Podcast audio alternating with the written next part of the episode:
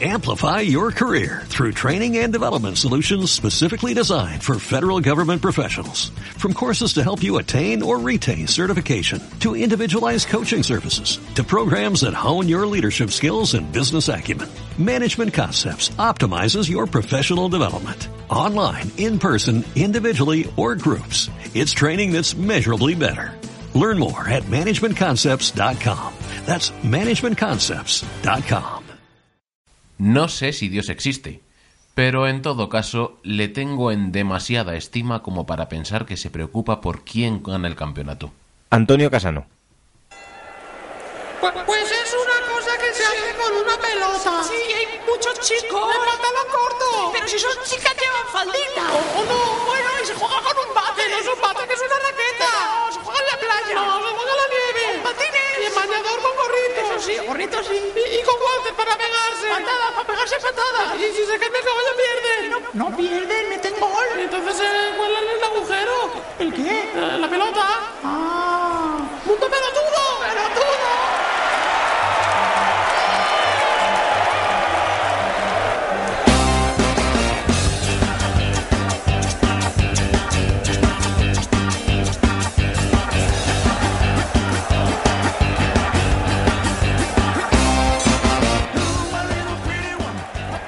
Do... ¿Dónde estamos?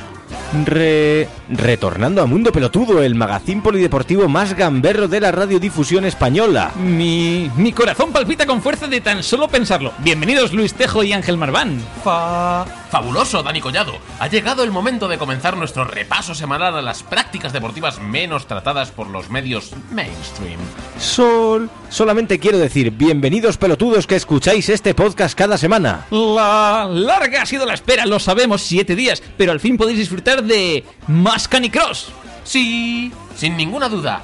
Y de conocer a esa figura del atletismo que fue Christopher Chataway. Do- Dotados de talento están también los chicos del balonmano español, pero también hablamos de baloncesto, Fórmula 1. Re, respuestas las que busca Ángel Marván en su rincón de pensar. Hoy sobre exdeportistas y cargos importantes, creo. Mi- Mira qué hora es y seguimos dándole a la escala musical en lugar de empezar con el programa. Qué desastre. Fa, fantabuloso, comencemos pues antes de que lleguen Futibol a buscarme. Sol- Solamente queda una cosa por decir, pues.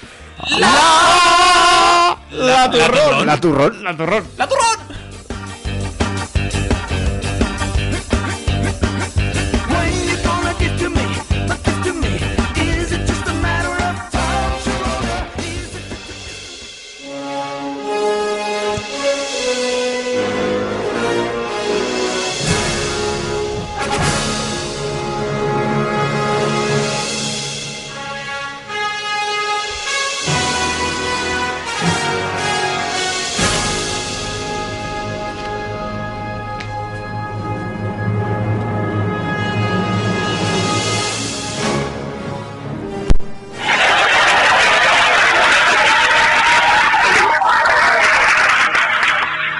Y después de que Ángel Marván nos torture con ese ruido, no se acuerda. Era un aplauso, era un aplauso Era un- por, claro que por sí. nuestra intro. La audiencia enfervorecida por nuestras capacidades musicales. Es que han aplaudido tan fuerte que, que- que se distorsiona Ha todo. es petado una el cosa- invento. Tenemos que retocar de alguna manera este- lo del cacharrito de los ruidos porque no, no, no entra limpio el tema. No. No. Ay, ese arrebato musical que nos ha dado hoy no sé cuánto de ha sido. Sí, me queda un poco sin voz. Estamos un pelín desafinados, eh, chicos. Pues porque es 31 de enero, final de mes. 31 de enero, San Geminiano, San Metrano, San Adamnán y Santa Trifena. Metrano. Metrano. Gas metrano. El mismo, eh, particularmente apestoso. El gas que va por metros. Ese, ese, ese. Y, y sale del ano. Esto es. De ahí Metrano. Sois unos turbios y unos sucios y no respetáis nada de lo que ocurre el 31 de enero. Como por ejemplo que tal día como hoy de 1865 nació Henri Desgrange. Eh, Henry Desgan. Desgra- Sí. desgranje. Este fue uno de los primeros grandes ciclistas de finales del siglo XIX y principios del XX. Fíjate que estamos hablando de que nació en 1865. Batió varias veces el récord Se de había la... inventado la rueda por aquel entonces. Estaban en ello. Ah, bien. S- Batió varias veces el récord de la hora en aquellos tiempos, que no era tan complicado como ahora, básicamente porque lo hacía él y cuatro más. Pero eh, a este hombre se le recuerda sobre todo por ser el gran impulsor del Tour de Francia, que se empezó a disputar en 1903. 1903, y lo haría supongo dando la vuelta a la manzana de su casa. 1903. En 1903 se disputó la primera edición de la Serie Mundial, que a pesar de su nombre solo determina el campeón de los Estados Unidos de béisbol, Tan como modest- son ellos, sí. Tan son- modestos como siempre los Así yankees. son ellos. Consideran que es mm, quien gane en su país es el campeón del mundo. Hombre, tampoco le falta razón porque ¿quién más juega al béisbol? Vale, toda América y un poquito Japón, Japón. pero aún así, Sí. todos los buenos están en Yanquilandia. Y además les escuece mucho cuando les ganan. Dicho sea de paso. No me extraña. El equipo ganador en 1903 fue el Americans, más tarde conocido como los Red Sox de Boston.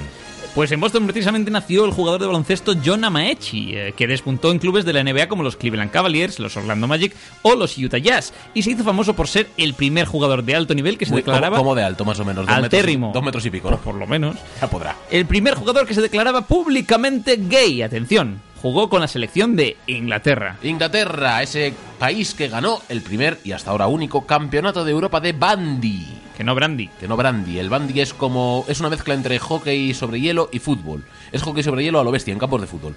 Son así de borricos.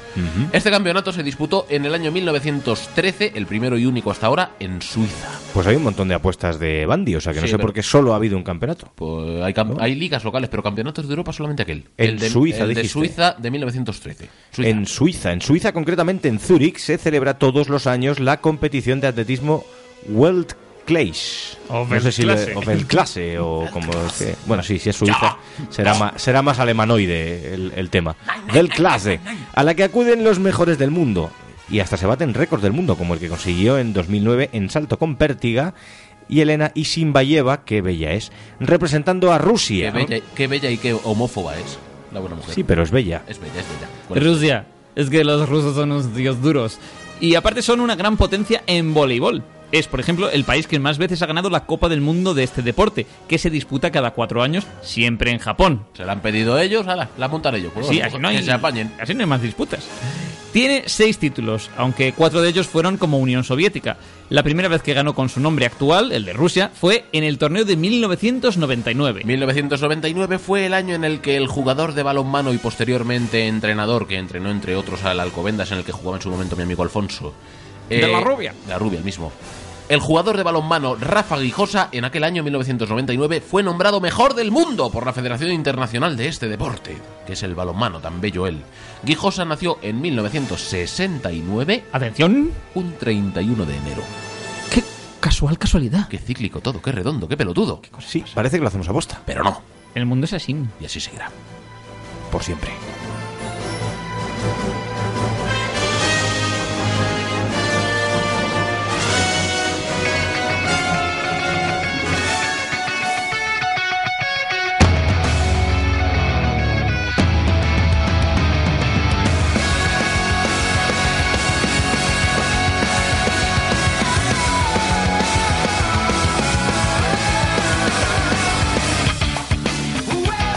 Este ruido tan estrambótico son las neuronas de Ángel Marván mm, Pensando. mo- mo- moviéndose, Funcionando, sí, pensando sí, cual una engranajes complejos.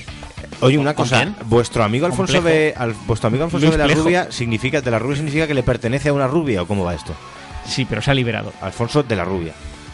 No hago comentarios al respecto. Ah, No sé, yo, luego yo, todo se- yo- diga la rubia. Que luego todo se claro, sabe. yo quería saberlo simplemente. No quieras saber tantas cosas. Bueno, quiero saber, quiero saber lo que opina la audiencia sobre el tema de hoy.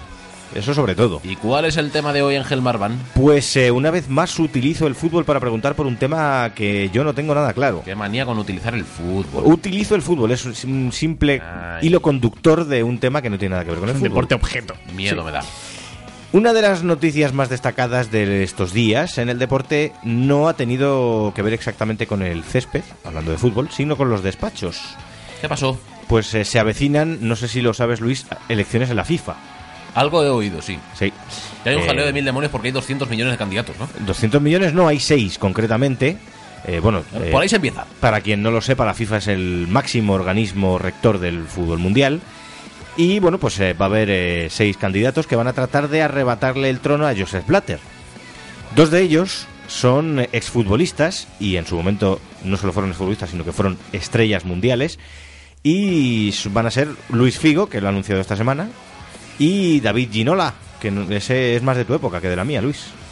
Tu época y la mía se diferencian por un año, cachondo. Bueno, yo, de, Gi- yo a Ginola no le he visto jugar nunca. O Yo no muy- recuerdo haberle visto Yo jugar. muy poco.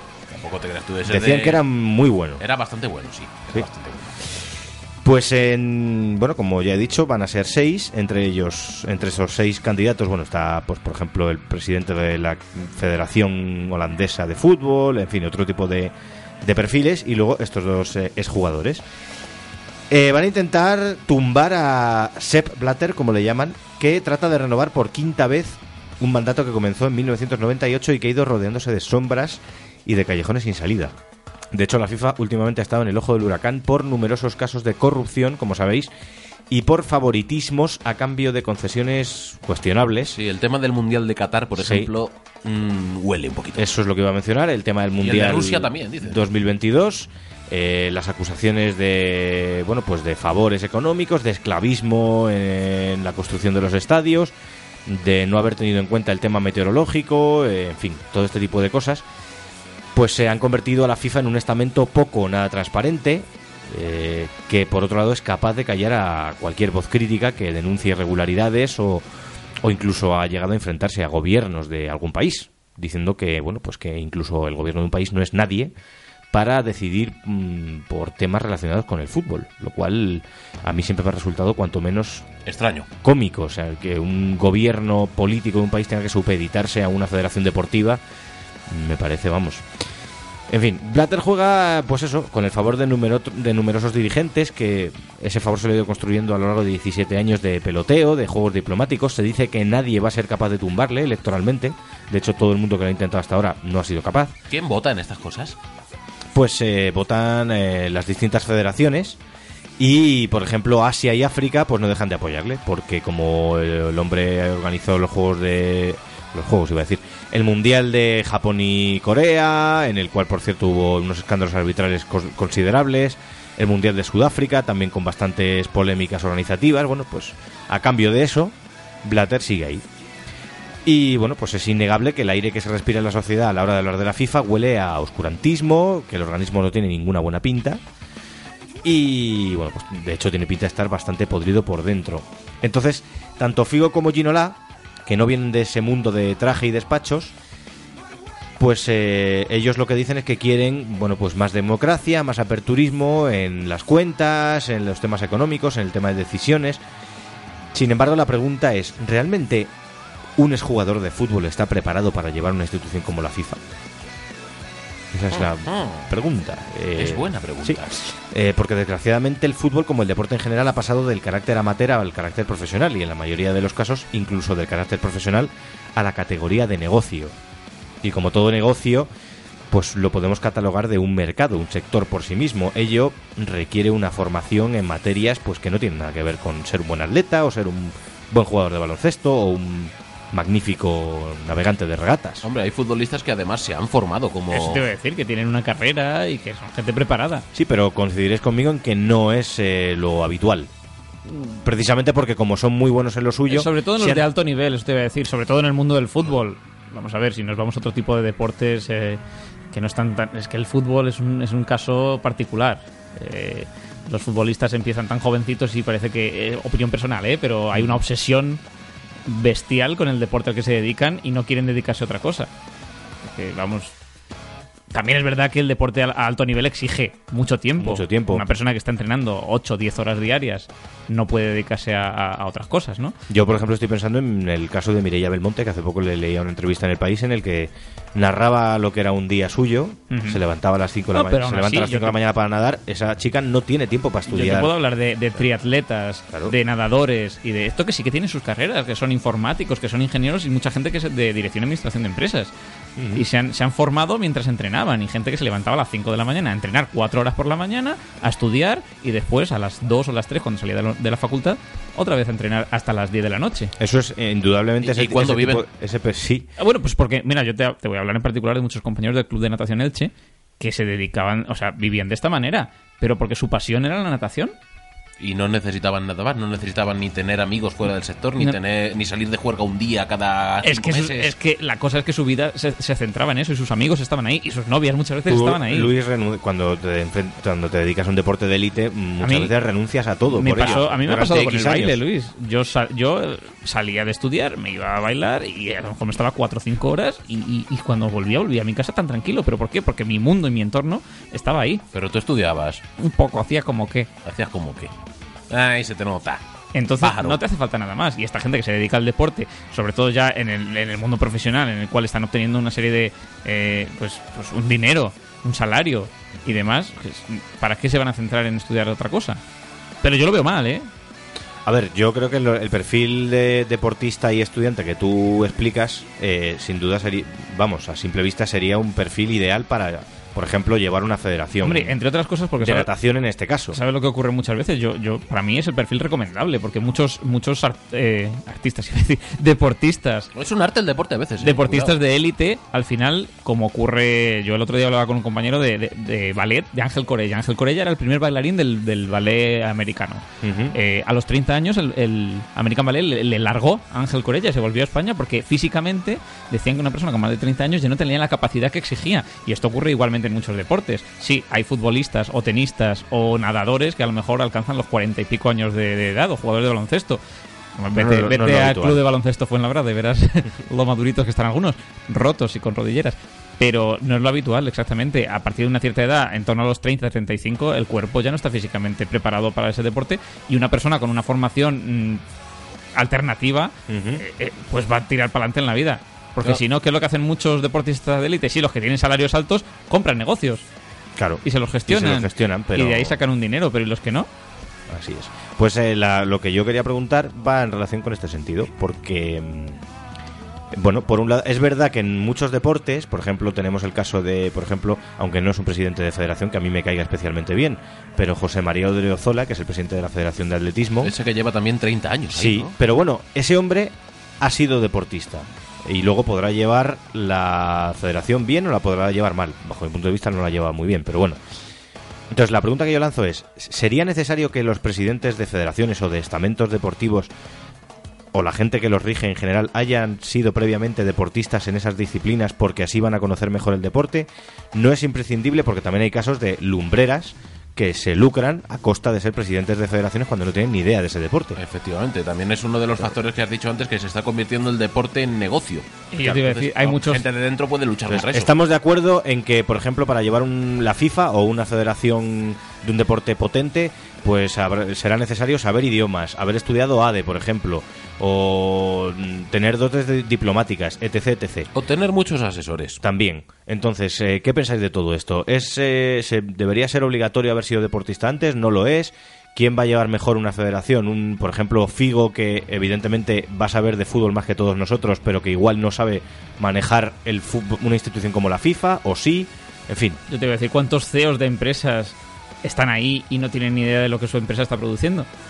Pues es un poco un caso similar. Oyentes de Mundo Pelotudo, dadnos vuestra opinión al respecto en nuestros canales de comunicación habituales, que son nuestro blog, mundopelotudo.blogspot.com, nuestro correo electrónico, mu- ar- eh, mundopelotudo.gmail.com, nuestra cuenta en Facebook, nuestra página en facebook, eh, punto com barra mundopelotudo, o nuestra cuenta en Twitter, arroba mundopelotudo.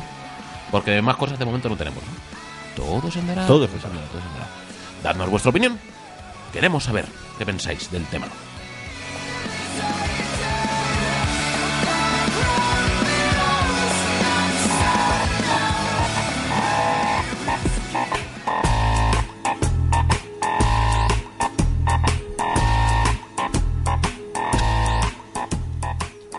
Como también queremos saber qué ha pasado en el mundo del deporte durante esta semana y qué va a pasar en los próximos días. Por eso aquí empezamos nuestro repaso polideportivo. eh, y bueno, em- em, ¿me permitís que empiece o, o queréis tomar el Procede, testigo? procede. Procedo. Y si lo pides así, Ángel. Sí, yo siempre soy muy cortés, ya lo sabéis. No soy capaz de negarte nada si me lo pides con esa voz. Eh, bueno, vamos a empezar con balonmano, yo creo, ¿no? Porque es lo suyo. Correcto. Eh, estamos en una semana importante para el balonmano español. Tenemos a España, pues eh, casi casi peleando, vamos, sin, sin el casi, peleando por las medallas.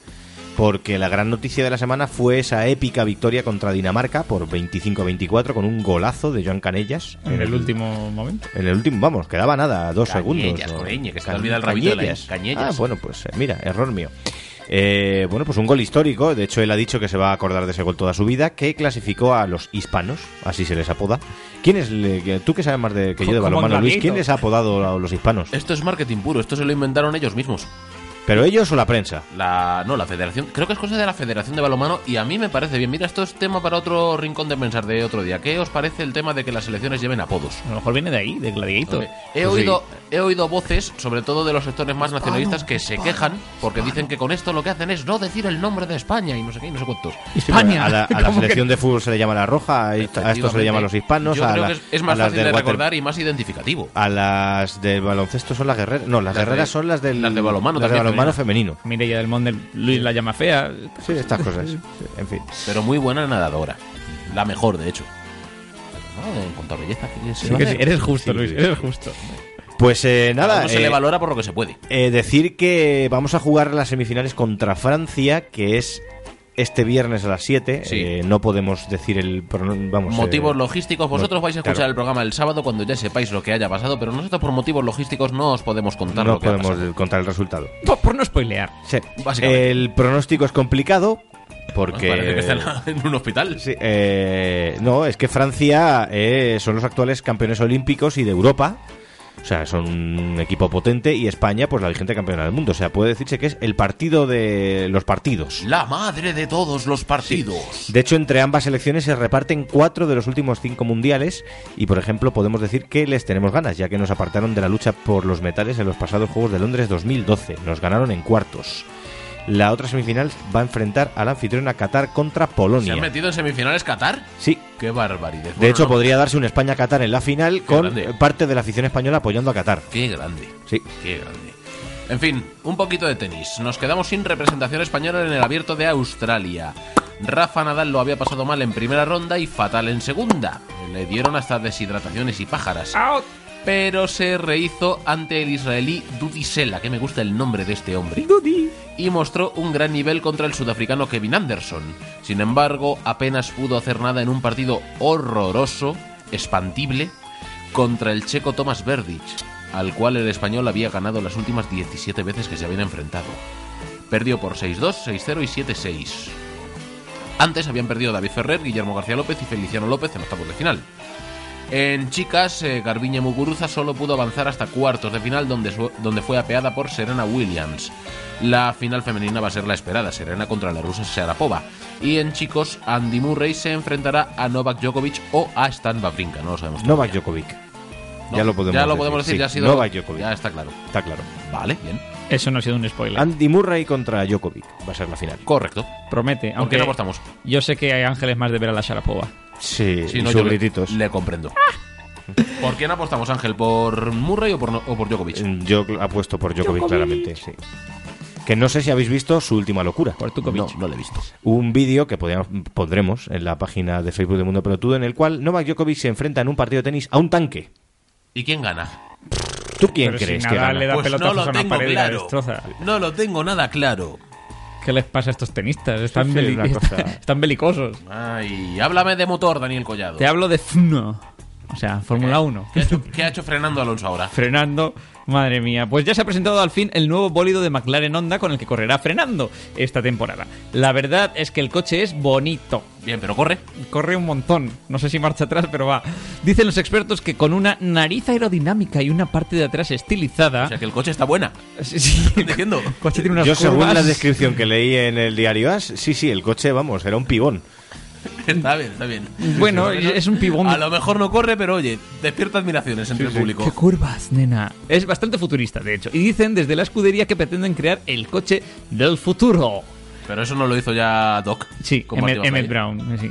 Pero, pero ahí están los de McLaren pegándose. Eso sí, reiteran que las mejoras que pretenden hacer en el motor, que mm, es lo importante del asunto, digo yo, tras tantos años con Honda fuera de la F1, van a tardar Ya bastante. estamos con las excusitas. Sí, lo que te ya digo. Ah, llevan poniéndose vendas un mes y medio. Las cosas de Ay. Palacio van despacio.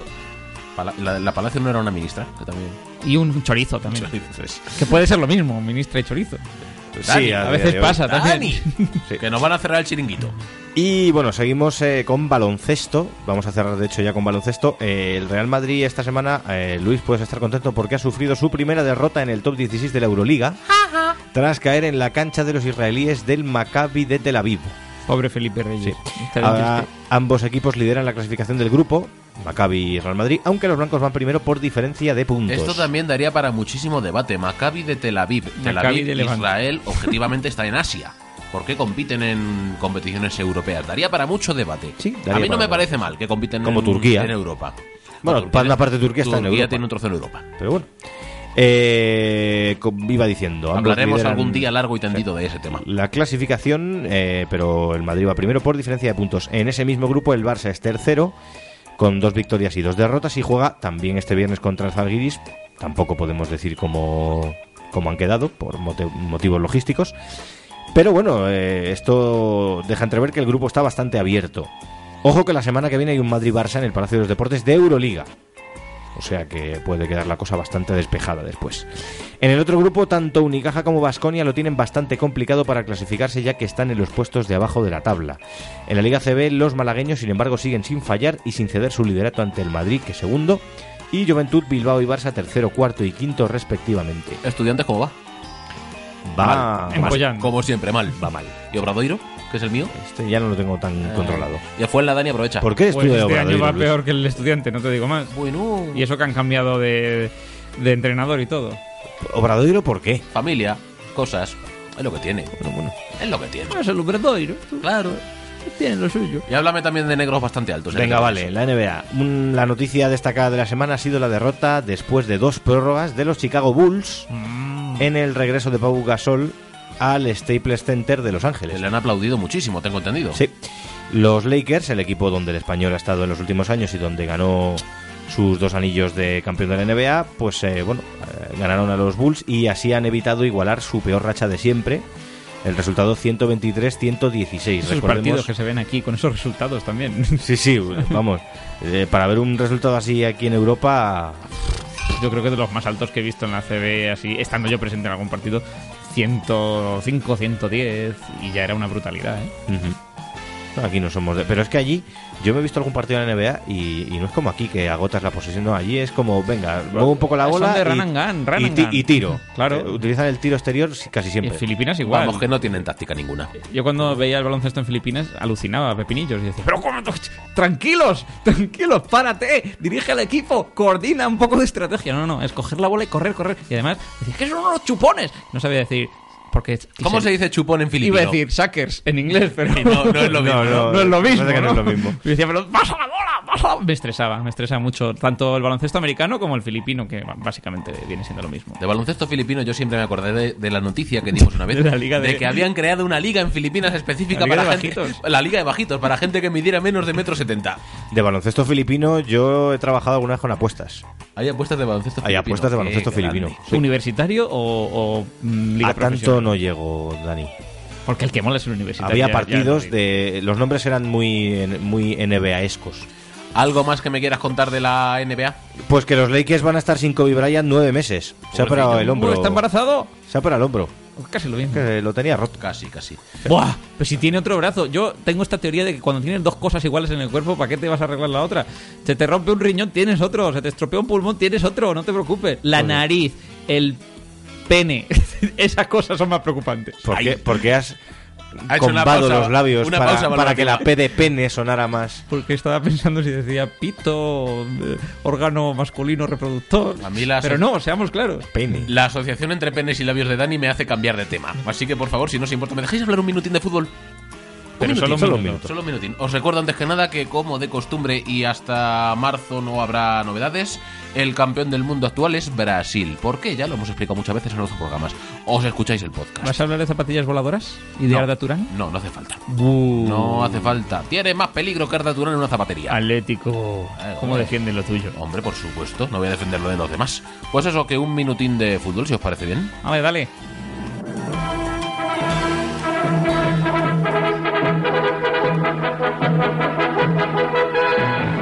La semana pasada te pasaste, Luis. Esta ajustaré un poquito más. Intentaré. La selección de Guinea se clasifica para los cuartos de final de la Copa de África por sorteo. Terminó en el grupo D con tres puntos, con tres empates, tres goles a favor y tres en contra, exactamente igual que Mali, por lo que según el reglamento ha sido la suerte quien ha decidido quién pasa a la segunda ronda. Es la segunda vez en la historia que ocurre algo así, la primera fue en 1988. El delantero uruguayo Jonathan Rodríguez, recientemente fichado por el Benfica portugués, ha estado a punto de ver cómo su traspaso quedaba anulado debido a las declaraciones de un periodista de su país. El reportero dijo a un canal de televisión que es buen futbolista, pero bebe mucho, lo que no gustó a la directiva del equipo europeo. El redactor rectificó y el fichaje se pudo cerrar. El delantero italiano Antonio Cazzano, del ex del Real Madrid, rescinde su contrato con el Parma al sentir que le han tomado el pelo tras siete meses sin cobrar su sueldo. El jugador de 32 años está dispuesto a escuchar ofertas como la del Bari, equipo de su ciudad natal, pero en segunda división, pero se plantea dejar el fútbol si no le llega alguna propuesta convincente. Aterrizaje de emergencia de la expedición del Villarreal, que volvía a casa tras jugar un partido de copa contra el Getafe. El fuerte viento impidió tomar tierra en el aeropuerto de Castellón, que hasta ahora solamente han utilizado ellos, lo que obligó a la expedición a tomar tierra en Valencia. Bueno, Bueno. Por ajustadico. cierto, Luis, ¿qué equipo es el ex del Real Madrid? No, Ca- Sí, Casano, que es exjugador del Sí, Real pero has Madrid. dicho del, dicho que es del ex del Real Madrid. Bueno, no Eso quiere seáis- decir que el Real Madrid estuvo casado no con seáis otro equipo. criticones. Esto es. Criticones, que sois unos criticones. Gossiping, gossiping.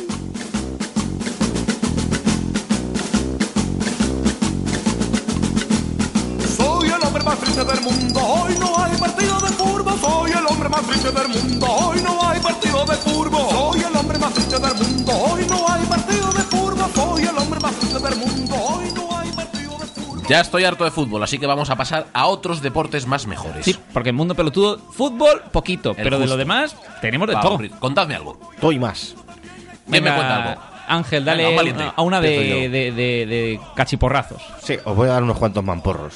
Qué Ah, violencia, sí, qué, sí, qué sí. agresividad, qué salvajismo. Boxeo. No hay semana en la que el deporte español no se vea envuelto en alguna polémica extradeportiva. Ay, así- ¿Por qué será así que no me somos. sorprende? Así somos. Extradeportiva y deportiva y. Y de no todo, deportiva. Meta deportiva. En fin.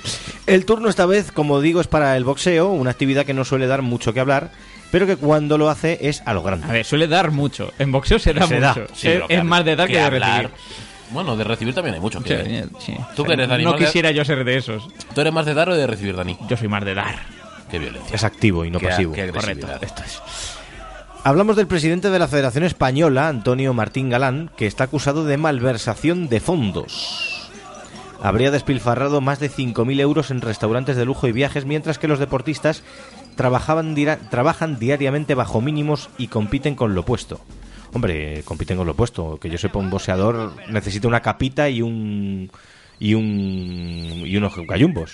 Y unos guantes. Lo has puesto. Lo malo es puesto. que, que llegué en pijama al ring. ¿No? Bueno, Digo en yo. pijama ya llegan. O cuadrilátero. Entonces, Pues eso, que estaba el hombre fundiéndose la pasta mientras los boxeadores pues estaban con lo mínimo. Además de haber vendido a un amigo un piso propiedad de la federación por, un va- por valor de 100.000 euros inferior al de mercado. Ujú. Uy, qué trapichos más Sí. Ah, turbios. Al menos esto es lo que dice quien le ha denunciado, que es Pedro Retuerto, tuerto y tuerto doblemente, O sea, ciego. Sí, en presidente de la Federación. Entonces, si está ciego, como ha visto nada. Presidente de la Federación de Castilla de, y León. Castilla de León, iba a decir. Y hasta el martes pasado, vicepresidente y responsable del boxeo amateur. Martín Galán, naturalmente, lo niega todo. Ya claro. empezamos. ¿Qué va a decir? Ya empezamos. El martes que viene eh, habrá una moción de censura en la que se supone se va a resolver este asunto. Esperemos que no lo resuelvan como l- hacen los profesionales de este deporte. sí, sería lo suyo. A Ju- mamporros. juicio por combate. Eso lo, ha- solo lo hace Tyrion Lannister, eh, Luis. Y gana. Pues oye, yo no lo veo mala opción. Bueno, ¿Quién tendrá razón en toda esta historia? ¿El señor Retuerto o el señor Martín Galán? Nunca lo A sabremos. mí Bueno, retuerto no me da confianza. eh. no, muchas no. No se sostienen sus alegaciones. Vete a saber. Más cosas. ¿Me dejas hablar de OK? Pero. ¿Eso no es un batido? Correcto. Esto no, esto es un deporte de garrote. Venga, Hockey, va, dale. Hierba. Dale. Estos, estos que no juegan en pista de hielo, estos juegan en, en- en hierbajo. Y eh, tra- traigo una mala noticia también. Vaya, ¿qué ha pasado? Pues que Alberto Mazón ha dejado su cargo de seleccionador nacional de hockey sobre patines femenino. Mazón. Mazón, que no Mazao. El asturiano llevaba en el puesto desde 2011 cuando sustituyó a Joan Solé y en todo este tiempo ha logrado que la selección gane dos campeonatos de Europa No en está mal. 2011 y 2013. No está nada mal. No está nada mal porque es la mitad de los que ha conseguido el país en toda su historia. Puede decirse que es eh, casi el mejor seleccionado de la historia. 50%. Sí, sin el casi. ¿Visto lo visto? Y además también logró la medalla de plata en el Mundial de 2013, donde perdió en la final contra Francia. Qué tirria le tenemos a los franceses. Esto es una cosa. Curiosamente, Mazón tiene tres décadas de trayectoria profesional como entrenador, pero antes de hacerse cargo de la selección jamás había entrenado a mujeres. En uno de tus rincones de pensar, Ángel, también hablamos de este tema, de lo de Sí. hombres entrenando a mujeres y mujeres entrenando a hombres y viceversas, entrenando a otras viceversas. Bueno, programa de eh, Telecinco. Andy Murray, eh, el en- la, la entrenadora de Andy Murray, Sí. a la cual él achaca su recuperación porque estaba muy mal últimamente, No sabe él ni nada. es Amelie Mauresmo. Qué tema más sabio. O sea, Y él ha dicho que está contentísimo y que eso demuestra que las mujeres pueden ser entrenadoras de hombres perfectísimamente. claro. Que- sí, sí. Moti- más motivador que eso, No. no hay nada. Bueno, Mauresmo no es que sea muy guapa, pero vamos. Murray tampoco es un Por dechado de eso, virtudes. En la línea. Eh, A cada uno lo que le Tal toca. para sí. cual. Pues el pasado día 25, que fue domingo, vivimos un acontecimiento histórico, por cambiar de tema. La estadounidense Renee Tomlin, de 26 años, se proclamó campeona de una prueba de triatlón por delante de su compañera Kirsten Casper y de la española Tamara Gómez. ¿Y esto qué tiene de especial? ¿No, no te sorprende? Claro, es que falta, que falta que te aporte un dato para Mm. Ah. que te hagas una idea de la magnitud del tema. Bien. Lo llamativo del asunto es que la prueba, que, a- que ganó, recuerdo, una triatleta estadounidense, esta prueba se ha disputado en La Habana, en la Cuba castrista. Por Anda. primera vez desde que el presidente yankee Barack Obama anunciara la normalización de las relaciones entre ambos países tras 50 años de bloqueo. Pues empezamos bien. Es más, en el equipo estadounidense iban 27 triatletas, ya que les ha dado por competir, compiten a lo grande, a mogollón. Lo bueno del asunto, lo- más allá de la victoria de esta chica, la victoria de René, es que no se ha registrado ningún tipo de incidente, lo que da pie a pensar en que el deporte puede ser una pieza clave para el fin de las hostilidades entre Cuba y Estados Unidos. Aunque Barry Steve, que es el presidente de la Federación de Triatlón estadounidense, se ha apresurado a aclarar que no se trata de política, sino solo de apoyar al deporte. Tú déjales que ganen, eh, que les empiezan a ganar en todo varias veces seguidas y verás tú cómo hay incidentes. O viceversa, o que los cubanos se pongan a También. ganar a los estadounidenses, que en algunas cosas los cubanos son mejores, vete a saber. Pero oye, estamos de acuerdo en que esto puede ser un primer paso bastante positivo. Por este motivo, mm, nos interesa abundar más en el tema, nos interesa profundizar al respecto. Así que hemos mandado al corresponsal a Cuba. ¿Qué le hemos dado esta vez al corresponsal? Una onda manía gigante. Eso, eso creo- me suena que ya se lo hemos dado alguna vez. Años, Una manera- años A, pero. Años A. Años A, pero hay Hay que que- reutilizarlo. hay que no estamos reutilizar bien los de presupuesto. instrumentos. Lo que pasa es que el tema de la navegación con onda manía No, pues precisamente, por eso es gigante. flota. Flota. Bien, bien, bien, bien. Y allí nos ha localizado el corresponsal a Carmelo Cotones, que es delegado del Ministerio de Deportes de Cuba. Vamos a ver si tenemos eh, la conexión con Carmelo Cotones.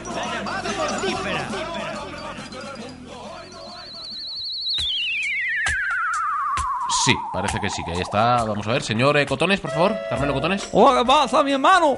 ¿Cómo andamos? Bien, es usted el delegado del Ministerio de Deportes de Cuba. Bueno, bueno, sí, bueno, bueno, pues somos tres delegados aquí. pues, me ha tocado hoy a mí. Hoy le toca a usted. Nos Va- vamos va- turnando, va los lunes, por- los miércoles, los jueves, soy yo.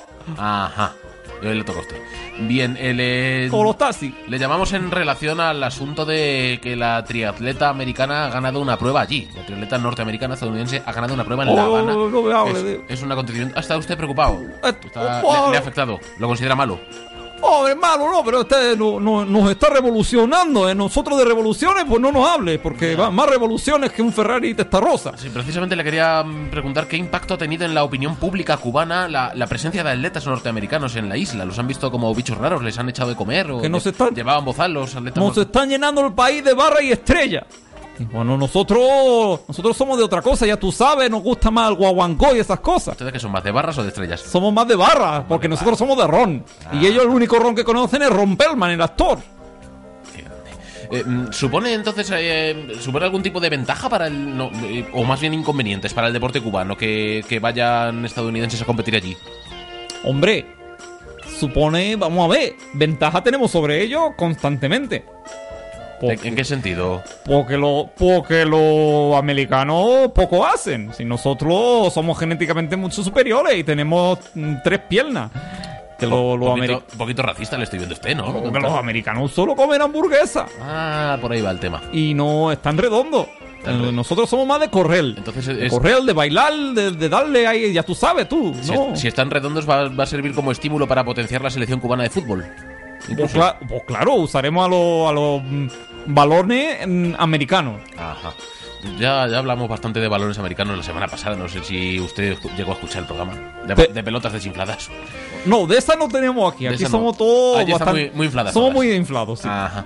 Eh, ¿Va a llegar a ocurrir al revés? ¿Van a ir cubanos a participar en pruebas dentro Oh. de los Estados Unidos? Quita, quita, quita, quita. Prohibido, completamente. Oh, pues claro.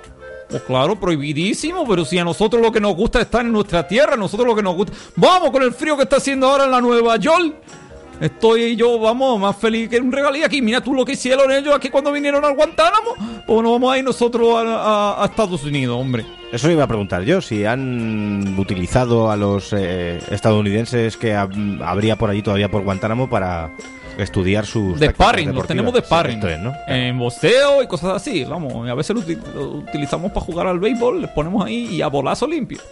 Son- Son ustedes malvados y perversos. Oiga, so- somos plásticos. Qué, qué violencia. Práctico. Qué, qué violencia más innecesaria. Me está, me está escandalizando esta entrevista. Señor Carmelo Cotones, vamos a dar la conversación por terminada. Azúcar. Muchas gracias mi hermano. por su colaboración. Hay que ver, Ángel, qué gente más rara que nos está el coro. Es cada, cada fin Yo de más rara, entiendo o sea, no, cada no día comprendo menos. nada. Dani, ¿dónde estabas? ¿Eh? ¿Que dónde estabas? Abriéndole la puerta a nuestros dos invitados Ya de estábamos, lujo que bueno, vienen ahora. Los que Ah, faltaban. Entonces me, la, entonces me la abres a mí también para que yo me vaya. Yo te la abro Huye, Eh, y huye, sí, cobarde. pero Hombre. mira, te pasas por, por vete por la cocina, así no te ven Esto es. y sales. Así de puntillas. Y luego ya te Espérate, damos un toque sí. con la escoba así en el piso de abajo y te vuelves a subir. Espérate, que creo que están llegando. Me lo temo, me lo temo, me lo temo. Madre mía, madre mía.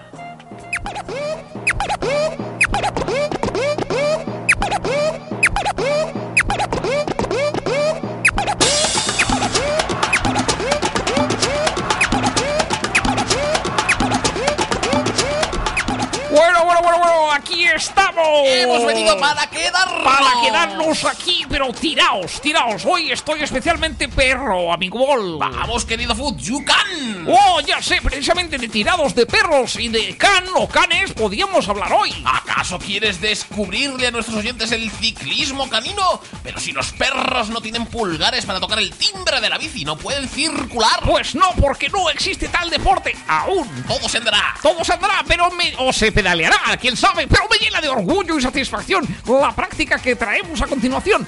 Mm, sin haberlo deseado, me ha salido un pareado. Es la primera vez que hablamos de un deporte que implica a seres peluditos. Pero si ya hablamos de Buzkashi un día. Sí, pero no me puedes comparar a esos bellos seres equinos del Buzkashi con las moladas de perritos que participan en el Canicross. Me has convencido, querido Food. Damas y caballeros, sean bienvenidos al dossier deportivo. Tan deportivo como un Ferrari testarrosa. Y corriendo más todavía, pues sí, querido Foot, hablamos del Canicross, una modalidad deportiva derivada del mushing, tira de trineo con perro. El canicross consiste en correr con un perro atado a la cintura mediante una correa llamada la línea de tiro de unos 2 metros que une el cinturón del corredor con el arnés del perro. De esta manera las manos del corredor quedan libres para poder correr correctamente. Y esta modalidad es cada vez más popular en Europa y se originó como una manera de entrenar fuera de temporada para los mushers, o sea, los que corren con trineo. Más que nada porque los trineos sobre el asfalto, como que no. No, es un pelín complicado. Las carreras de canicross suelen tener formatos distintos.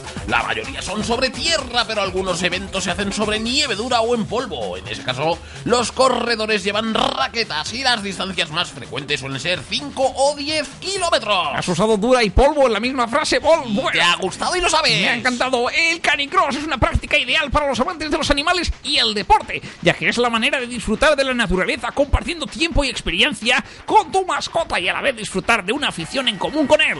La pasión por correr. Siempre y cuando la mascota sea un can, claro, no lo probéis con tortugas o cobayas. El canicross es además seguro para vuestros amigos peluditos, pues se suele practicar en parajes naturales sin mucho desnivel, parques grandes, montañas, donde no tengamos las incomodidades y los peligros que puede haber en entornos urbanos. En todas las competiciones hay que tener, eso sí, una serie de normas en cuenta. Se admite la participación de todas las razas de perro perros, siempre y cuando estén en buena forma física y superen el control veterinario obligatorio, Yorkshires incluido. Yorkshires mutantes con mala baba de los que tiran bien. Los perros participantes deberán tener como mínimo un año de edad, tener las vacunaciones obligatorias al corriente y llevar implantado el microchip obligatorio. Porque son perros cibernéticos. No se admite la participación de perros manifiestamente peligrosos.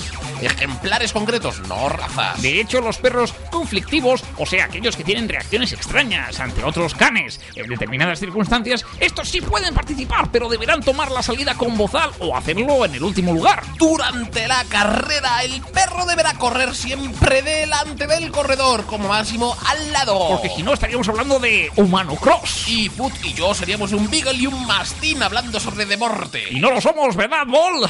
Ve- eh, ¿Verdad? ¿Bol? ¡Oh, oh, Dios mío!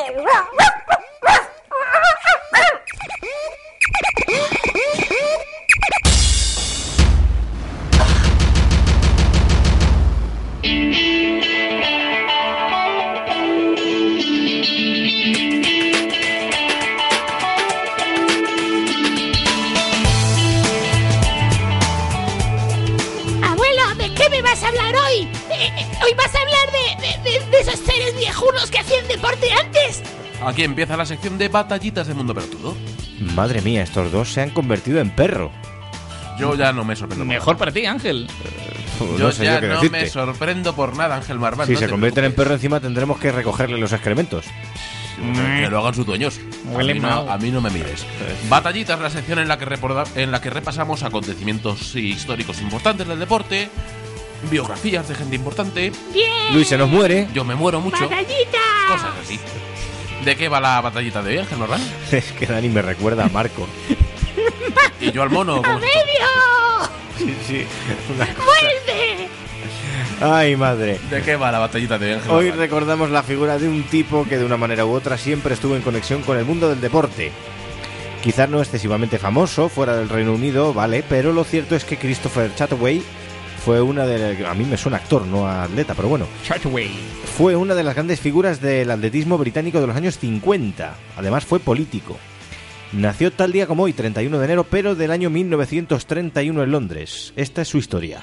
Chataway fue un atleta destacado en carreras de fondo y medio fondo, aunque en sus inicios se mostró más preocupado por los estudios que por el deporte.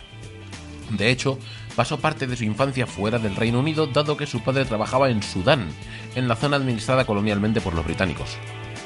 Destacó en boxeo, rugby y gimnasia, pero no en atletismo hasta que ganó su primera carrera a los 16 años, un caso bastante extraño. De los de Expediente X, vamos. Poco a poco fue abandonando sus estudios por el deporte, dado que comenzaba a destacar. Lentamente, sí, pero con aspiraciones. Pese a todo, se graduó en filosofía, política y economía, materias que le servirían mucho posteriormente. Sin embargo, antes tenía que darse a conocer al mundo de otra forma, corriendo. No puede decirse que Christopher tuvo una larga carrera como atleta, pero sí que fue bastante decente y sobre todo popular. Su momento llegó en los Juegos Olímpicos de Helsinki en 1952. ¿Recordáis que hace algún tiempo dedicamos nuestra batallita al atleta checo Emil Zatopek? Sí, lo Sí. recordamos. Pues en la famosa carrera de esos juegos en la que Lo recordamos, ¿no, Dani? ganó. Lo recordamos, por supuesto. Emil Zatopek, en esa famosa carrera, nuestro protagonista de hoy se cayó en la última vuelta. Sí. Ah. Pese a todo, logró un meritorio quinto puesto tras haber tenido sus opciones de victoria. Christopher continuó con su carrera después de aquello y fue una de las liebres, esa figura que existe en atletismo y que consiste en tirar de otro corredor durante un tiempo para que obtenga mejores resultados. Fue la liebre de Roger Bannister, célebre atleta británico que fue el primer ser humano en recorrer una milla, que viene siendo un kilómetro 700 metros o por ahí más o menos, bajando de 4 minutos. Dos años después de los Juegos de Helsinki, en 1954, lograría batir el récord del mundo de los 5.000 metros en una reunión en Londres, ganando al soviético Vladimir Kutz, quien dos semanas antes le había arrebatado el oro en los europeos. Esta hazaña, retransmitida vía satélite, le convirtió en una celebridad e hizo que la BBC le nombrara Personalidad Deportiva del Año. Se retiró del deporte profesional tras los Juegos de 1956. Por entonces ya había iniciado sus actividades en otros ámbitos, siempre con conexiones con el deporte. Antes de dejar el atletismo, eh, entró a formar parte de la directiva de la empresa cervecera Guinness y participó en la gestación del famosísimo libro Guinness de los Récords, siempre tan conectado al mundo deportivo. repetimos e incidimos, él fue quien recomendó a la compañía los nombres de dos de sus primeros editores. La otra gran pasión de Christopher Chataway fue la política. De hecho, tras un breve paso por el mundo del periodismo, llegó incluso a trabajar, a presentar las noticias en la BBC, se inició como parlamentario en 1957 representando al Partido Conservador. También en ese momento iba a ser importante para el deporte, porque en su primer discurso como diputado, Chataway pidió encarecidamente que el equipo inglés de cricket renunciase a jugar en una gira en Sudáfrica como boicot para protestar por el apartheid. Además, se realizó un extenso trabajo orientado hacia los refugiados, motivo por el cual se le reconoció mucho en el Reino Unido. Chataway, siempre orgulloso de sus logros deportivos, falleció el año pasado, concretamente el 19 de enero de 2014, cuando le faltaba nada o menos para cumplir 83 años. Y esta es su historia. Esta es la historia del señor Chataway, gran deportista. Ahora ya puedo dormir a gusto.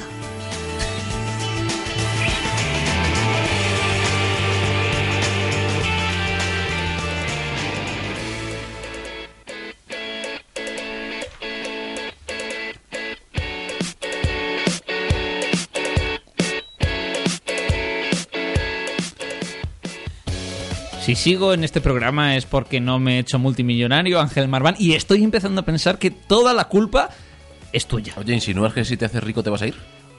¿Qué es esto?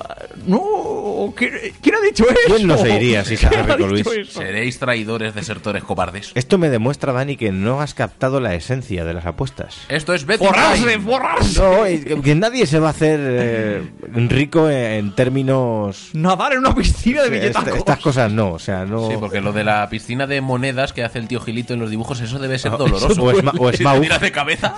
O Smaug. Sí, es- eh, llegar al nivel de Smaug no, no va a ser posible. ¿Dónde está Dani. el papel moneda? Pero- Betting Time, la sección de apuestas deportivas en Mundo Pelotudo, en la que Ángel Marván, aquí presente, nos enseña cómo apostar con raciocinio, con cabeza y con Que eficacia. aprendamos o no ya es cosa nuestra. Eh, Bueno, hoy no os voy a enseñar yo. Oh, oh, oh. Hoy os voy a recomendar un libro, una recomendación literaria en Mundo ya Pelotudo. estás escurriendo el bulto y dejando trabajar a los demás. Para que Sí, leamos. sí, sí, sí, sí. Si queréis aprender de verdad qué hay que tener en cuenta para empezar a familiarizarse con el mundo de las apuestas, hay un libro buenérrimo que yo recomiendo encarecidamente. Se titula Apuestas Deportivas Online, claves para ganar apostando. El autor, de hecho, es Beltrán Rubio, que es licenciado en ADE y experto en análisis de decisión, que es una materia en la que lleva trabajando e investigando muchos años. Las apuestas son su pasión y se ha esforzado por enseñar al gran público a través del coaching. Fruto de sus conocimientos es este libro.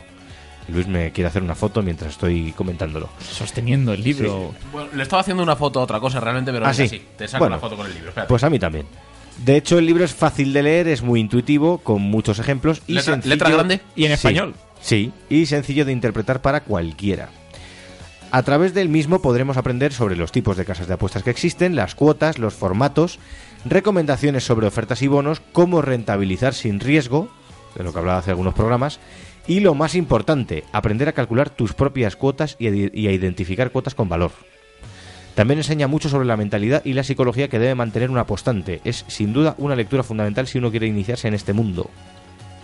Eh, puedo decir, de hecho, que bueno, cuando yo presentaba Betting Time, entrevistamos a Beltrán y un tipo majísimo, la verdad. Eh, Beltrán Rubio suele dar también claves de apuestas en Twitter a través de su cuenta arroba coachapuestas, arroba coachapuestas. Allí podéis seguir sus investigaciones y trabajos en este campo, dado que nunca para de ofrecer nueva y muy buena información sobre el mundo de las apuestas deportivas. Así que yo os animo a todos a seguirle y a leeros el libro que se lee en nada. Uy, yo casi voy por la 84 ya. Sí. Ah, Y doscientos. se aprende, se aprende mucho. Trader B. Si Mm. puedo, Ya- ya puedo te lo apostar han leído. hasta a- aprender hasta apostar en, da- en dardos. Bueno, esto es una cosa ¿Te apuestas en dardos? maravillosa. Las hay. Qué cosa sí. Golf, dardos, ciclismo, tenis, carreras de caballos, Luis, Fórmula 1, baloncesto, motociclismo. Que para forrarse, lo que ya te he dicho. Bueno, nada, pues hay que forrarse, se forra. Pero para saber qué hacer con el dinero una vez te hayas forrado, eh, aparte tienes que saber mm, cómo está el mundo exterior, tienes que conocer la situación eh, sociopolítica del planeta en su conjunto. Y para eso Mundo Pelotudo tiene una sección apasionante que se llama Botellín Informativo. ¡Informativo!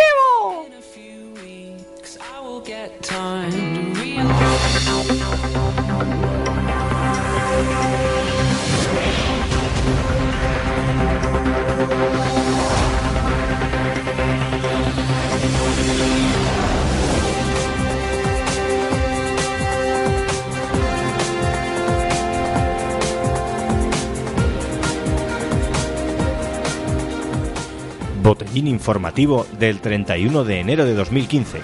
El presidente del gobierno, Mariano Rajoy, y el líder del PSOE, E, Pedro Sánchez, pretenden firmar un pacto con medidas para luchar contra el terrorismo. Entre ellas se incluye recuperar la cadena perpetua. La intención de ambos dirigentes es que la definición de terrorismo se amplíe, extendiéndola a cualquier acto que comprometa la supervivencia del, hombre- del orden establecido. Esto incluirá no solo protestar en las calles, sino hasta votar a otro partido político distinto a los dos de siempre. El incremento de población reclusa que se vería en el país sería algo positivo, ya que los encarcelados dejarían de contar en las listas del paro. Carreras de tres años, másteres de dos. Es la nueva reforma que quiere imponer el ministro de Educación José Ignacio Bert en su proyecto de flexibilización del sistema universitario.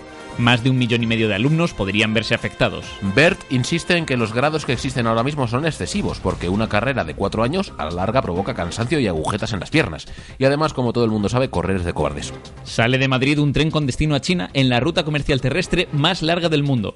El convoy irá cargado de contenedores que llevarán al país asiático vino y aceite, productos muy cotizados en la pujante clase media oriental. El principal problema logístico del viaje será el paso por Rusia, pero no por las bajísimas temperaturas de hasta 20 grados bajo cero, como inicialmente se temía. El peligro real es que la población rusa se entere de que los vagones transportan alcohol e intente asaltar el tren. En previsión de los saqueos, Renfe ha encargado a los servicios de inteligencia españoles que organicen un dispositivo de seguridad. El CNI, a su vez, ha pedido asesori- asesoramiento al mayor experto que hay en España en operaciones de este estilo, Francisco Ibáñez, el dibujante de Mortadelo y Filemón. El ejército israelí asegura que informó con antelación suficiente del bombardeo en el que murió un militar español de la ONU, pero en una zona a 8 kilómetros de distancia de donde realmente se produjo el ataque. Israel acusa indirectamente a España de ser la responsable del error, ya que según aseguran, los proyectiles disparados eran bombas inteligentes de fabricación española. El ejército hebreo, hebreo alega que dio órdenes al proyectil de impactar en el lugar adecuado, pero que este, por su cuenta, decidió desviarse de la ruta e ir en busca de sus compatriotas porque se aburría en el cuartel y tenía ganas de un poco de juerga.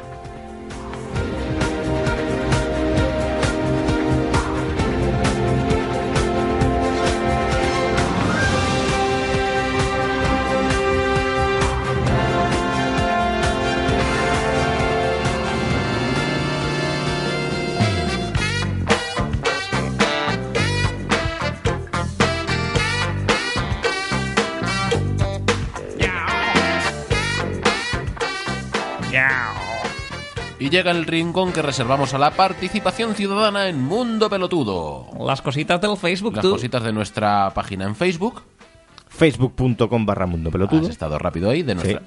Lo que nos dejáis en nuestra cuenta en Twitter arroba Mundo Pelotudo, o en nuestra dirección de correo electrónico Mundo Pelotudo arroba gmail.com, o en nuestro blog, Mundo Pelotudo.blogspot.com. en nuestro 20 no, Dani. Te pongas como te pongas, Ya. el 20 está muertísimo. Pues nada, pues nada, me conformaré con un Pinterest. Lo tendremos en su momento. Esto, todo, todo saldrá. saldrá. ¿Qué ha pasado? Pues en el último programa hablamos sobre el ranking protegido y el sistema de puntuaciones para elaborar dicho ranking en la ATP. Y Sí. bueno, qué parecía, que le parecía a la audiencia dicho sistema, las reclamaciones de algunos tenistas para cambiarlo. Eh, tenemos dos opiniones. Bien. Rubén Gómez dice, yo creo que el tenis es el deporte más justo en este sentido. Tienes el ranking que te mereces por tus últimos 12 meses, pero también es cierto que en casos como los de Del Potro, que ha estado casi un año parado por lesión, es lógico tirar de ranking protegido para evitar hacerle pasar por torneos de segunda división, pues sería algo injusto. Es muy subjetiva la cuestión y habrá diversas opiniones, pero es como yo lo veo. Por cierto, yo he mirado hoy mismo cuál era el ranking de- del Potro, al cual ya- ya se le ha acabado el ranking protegido. ¿Sabes en qué posición está Del Potro? Sorprende. Hoy. Hoy. 275. Toma. Sí. Eh, David Sánchez también nos ha escrito y dice, comparto la opinión de Rubén Gómez. Sí que es verdad que puede parecer injusto con jugadores como Juan Martín y sobre todo para aquellos jugadores que no estén en lo más alto de la tabla. No obstante, sabemos que el calendario ATP es exigente, ellos, lo sab- ellos saben lo que sea tienen y por mucho que se diga que están obligados a jugar muchos torneos, son profesionales y algunas, no todas, de las lesiones pasan por una mala gestión del calendario. Por poner un ejemplo, Federer lleva 15 años en lo más alto y nunca se ha retirado de un partido y no solo y solo no ha comparecido en tres ocasiones por lesión. El ranking protegido está bien, en cierta medida, y favoreciendo a los que están a más arriba, pues es quizá lo más obvio por esfuerzo, sacrificio y valía. Pero las lesiones pueden evitarse con una buena gestión del calendario que no todos saben hacer de la manera en la que deberían. Bueno, son opiniones. Está bien. Yo no estoy muy de acuerdo. Yo, Que te gusta llevar la contraria. sí. Más cosas. Más cosas.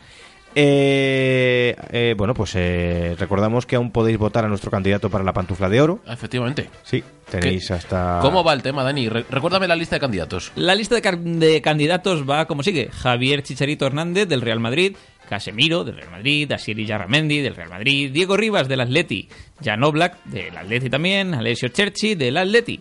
Luego tenemos a Thomas Vermaelen, eh, Douglas y Marc-André Ter Stegen del Barcelona, Álvaro Negredo del Valencia, Isaac Cuenca del Deportivo de La Coruña, Gerard Dolofó y Iago Aspas del Sevilla, Munir El Gerard, Ham- ¿Qué? Como has dicho. que se llama. Dolofó. Dolofó Dolofó. por supuesto. Dolofó. Deau es do. Lo es lo y feu es fo. Dolofó. Dolofó. Iago Aspas, compañero del Sevilla. Munir el Hamdawi del Málaga y Alfred Finbogason, que, que- que es como Snurri Sturlison, ya te lo digo yo. Alfred Finbogason del Real Sociedad. ¿Quién va ganando? Va ganando ahora mismo con el 27,25% Alessio Cherchi. Cherchi, por Bueno. delante de Vermaelen. Sí, Y de después, Douglas. después tenemos a Douglas y después tenemos en tercera posición a Vermaelen, efectivamente. Bueno, no está mal. Ganamos Está mal, cosas está en mal. Atleti. El cuarto es Finn Bogason.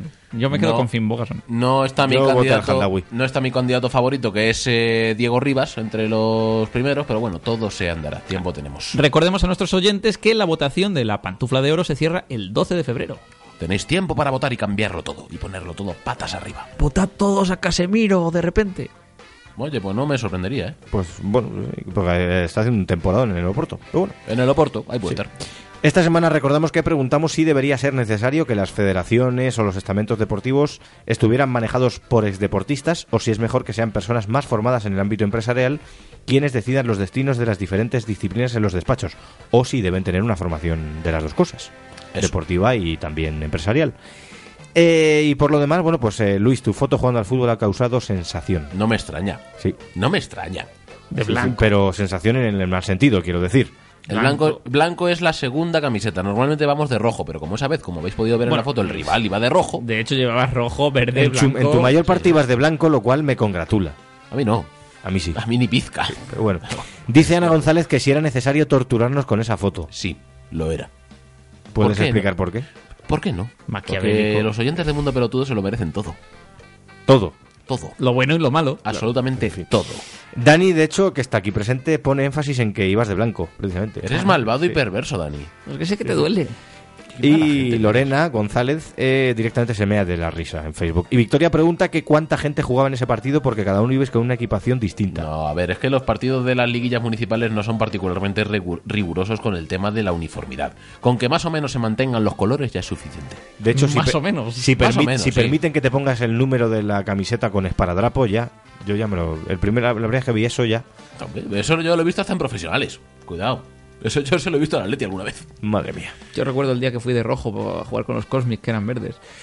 Ay, daltónico, ay, daltónico. Recordamos nuestros canales de comunicación que son eh, el correo electrónico, Mundopelotudo arroba gmail.com, nuestro Twitter, arroba mundopelotudo, nuestra página en Facebook, facebook.com barra mundopelotudo, comentarios en nuestro blog mundopelotudo.blogspot.com. y no me dejó nada, creo. No. El, el, a ver. No me dejó a nada. ver si se me ocurre alguna red social. Bueno, pues hasta aquí hemos llegado. Tenemos ahora la musiquita de despedida que ha elegido Dani por algún motivo que ahora nos explicará. Yo le voy a pulsar el botón y a ver qué es. Ay, porque, porque de vez en cuando hay que poner música baloncestística. no sé, también. yo pulso el Y un botón. poco de banda sonora. Botón pulsado. ¡Marcha y marcha!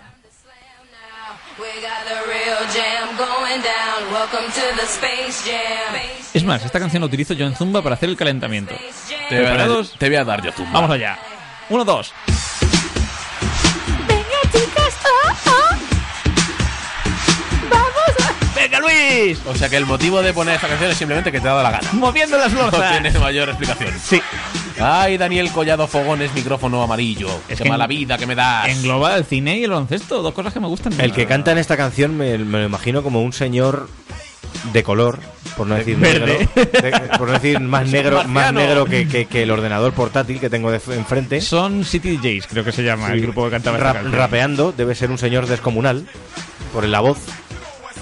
No lo puedo No lo comprobar pone, ahora. no lo pone. Pero creo que se llamaban City DJs. Ay, Ángel Marván, micrófono rojo. Luis Tejo, micrófono verde. Me encanta la camiseta que llevas hoy puesta. Bueno, hoy no es una camiseta futbolera, hoy es No. una camiseta que he encontrado aleatoriamente en un cajón. De hecho, los colores que tienes De la son Expo aleatorios. 92. De la Expo- no, no es de la Expo 92, es, yo qué sé dónde viene esto. Pero tiene un aire Numeritos retro. ¿eh? variados. Un aire ochentero muy. ¿Verdad? Sí, sí. Ya subiremos una foto con las pintas que llevo. Ay, de verdad como sois.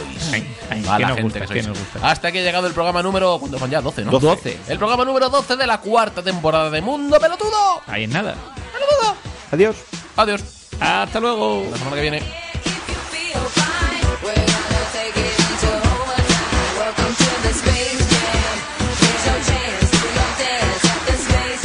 Paso de step. Vamos. En V.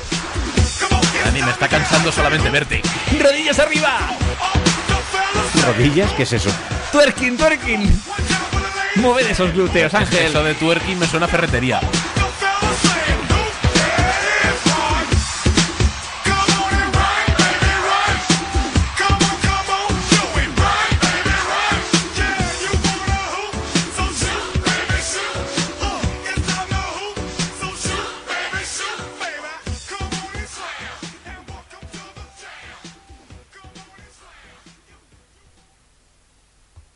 Amplify your career through training and development solutions specifically designed for federal government professionals. From courses to help you attain or retain certification, to individualized coaching services, to programs that hone your leadership skills and business acumen, Management Concepts optimizes your professional development. Online, in person, individually, or groups, it's training that's measurably better.